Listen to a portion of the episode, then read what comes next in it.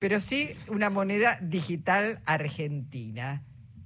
¿Para qué sirve? ¿A quién le sirve? ¿Qué ¿Cómo permite cambia hacer? la- la realidad Claro. monetaria? Bueno, vamos a tratar de hablarlo esto con el doctor Alejandro Banoli, que es economista, fue presidente del Banco Central de la República Argentina y de la Comisión Nacional de Valores.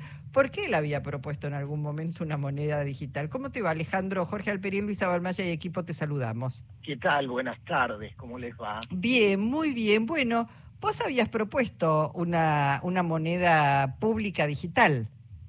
Sí, sí, absolutamente. Hablé de esto el año pasado porque la verdad es que en Argentina, en términos de servicios públicos, digitales, en, temas financieros, estamos muy atrasados.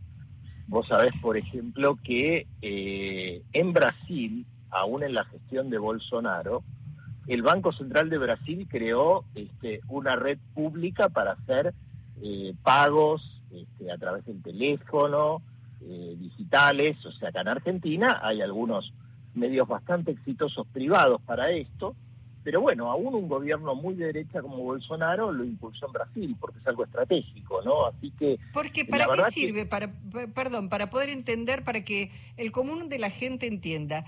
¿Para qué sirve? Para recaudar más, para que la gente no evada, digo, ahí te queda registrado, porque después, después cuento un ejemplo de, de este fin de semana de alguien a partir de la devolución del IVA. Pero digo, ¿para qué sirve una moneda digital?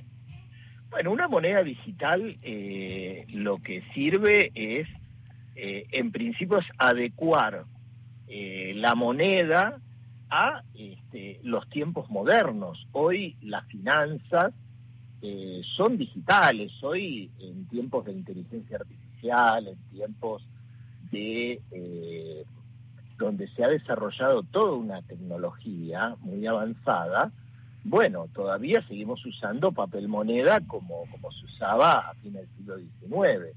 Entonces, desde el punto de vista estatal, claramente que haya un sistema público lo que permite es controlar la evasión impositiva, también limita mucho las eh, operaciones este, de lavado de dinero, por ejemplo.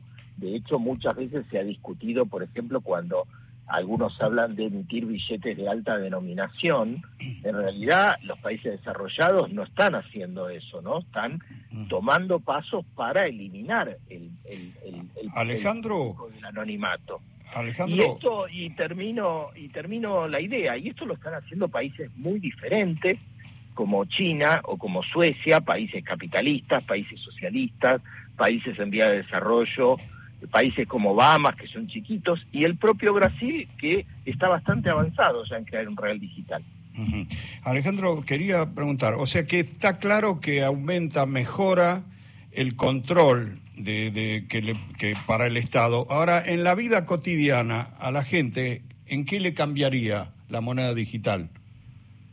Eh, le cambiaría, bueno, en primer lugar, que eh, si la moneda digital eh, se hiciera eh, minorista, digamos, porque hay distintos modelos en el mundo, este, pero asumiendo de que hubiera, digamos, por ejemplo, todo un sistema eh, de cuentas en el Banco Central del público, que es uno de los modelos posibles, y lo que habría es un abaratamiento de costos muy grande. Esto está en discusión en el mundo, ¿por qué? Porque esto conspira contra el negocio de los bancos.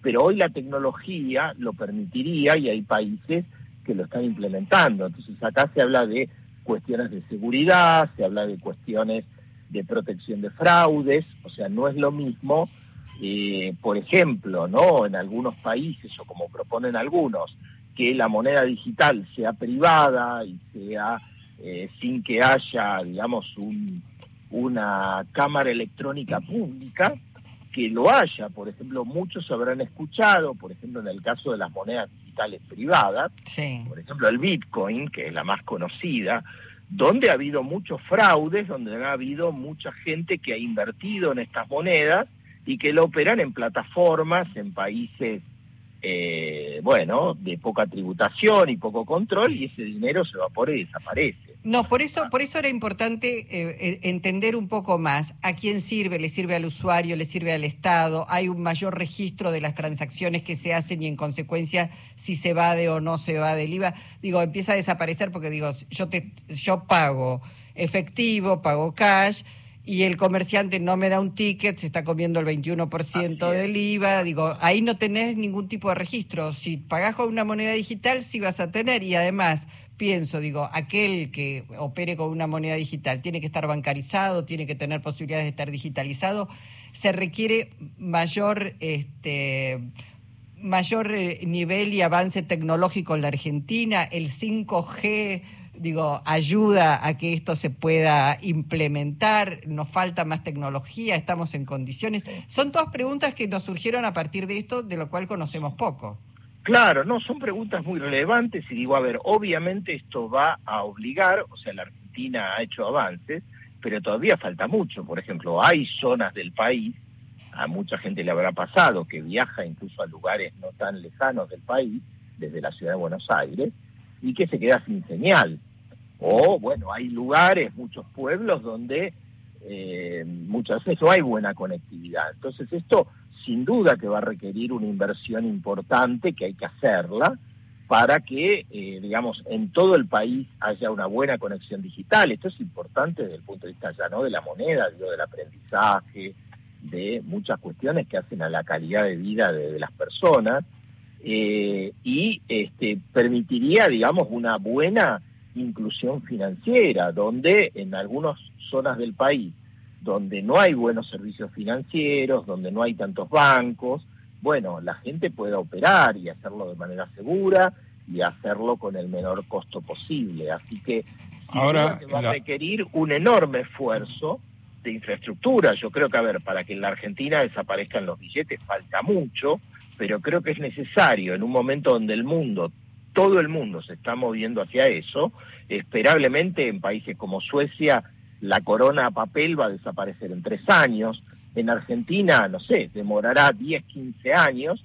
Pero bueno, evidentemente tenemos que hacer eh, esfuerzos y creo que también esto va de la mano de otras cosas muy importantes, porque yo digo, una moneda digital debería ser lanzada en el marco de un programa antiinflacionario, en el marco de un programa de blanqueo de la economía, y en ese sentido hay un proyecto de ley en, el Congreso que excluye, digamos, a, a, los dirigentes políticos, en sus familiares, o sea, no, no, no, no, no está para nada orientado a beneficiar a ninguna casta, sino a reconocer una realidad económica que por décadas gran parte de la economía eh, de muchos sectores, ricos, medios y pobres.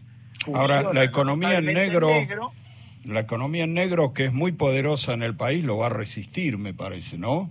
Bueno, por eso creo que se requieren medidas importantes. Sin duda que esto es pisar callos, pero bueno, evidentemente todo lo que permita formalizar, en principio va de la mano de formalizar relaciones laborales, por ejemplo, ¿no? Eh, y dar y dar este, derechos a los trabajadores. Mm. Eh, y por otro lado, bueno, que el Estado pueda recaudar y que pueda proveer bienes públicos y servicios de calidad que el Estado tiene recursos. Así que creo que va de la mano la moneda digital.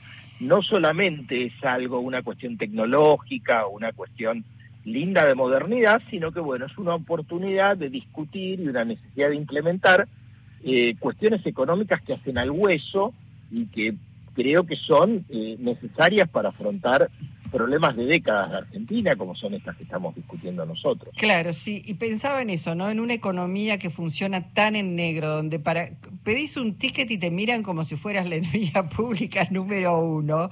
Bueno, eh, el Estado estoy segura que recaudaría muchísimo, muchísimo más de lo que recauda hoy, ¿no?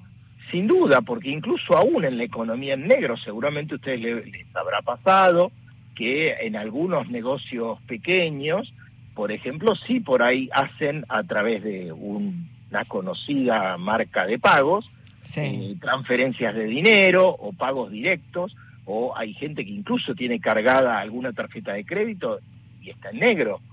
este, bueno, evidentemente si estas operaciones se hicieran a través de este, tecnología pública, con información pública, bueno, este, evidentemente no sería tan fácil eh, la evasión. Así que eh, no solamente la creación de una, de una alternativa del Estado, que de nuevo generan países capitalistas, comunistas, grandes y chicos, eh, este, creo que abriría la competencia, bajaría los costos, permitiría dar servicios a eh, lugares del país que no lo tienen, permitiría también facilitar la tecnología a gente que tiene capacidades diferentes, donde por ahí no hay tanto incentivo de mercado en desarrollar aplicaciones.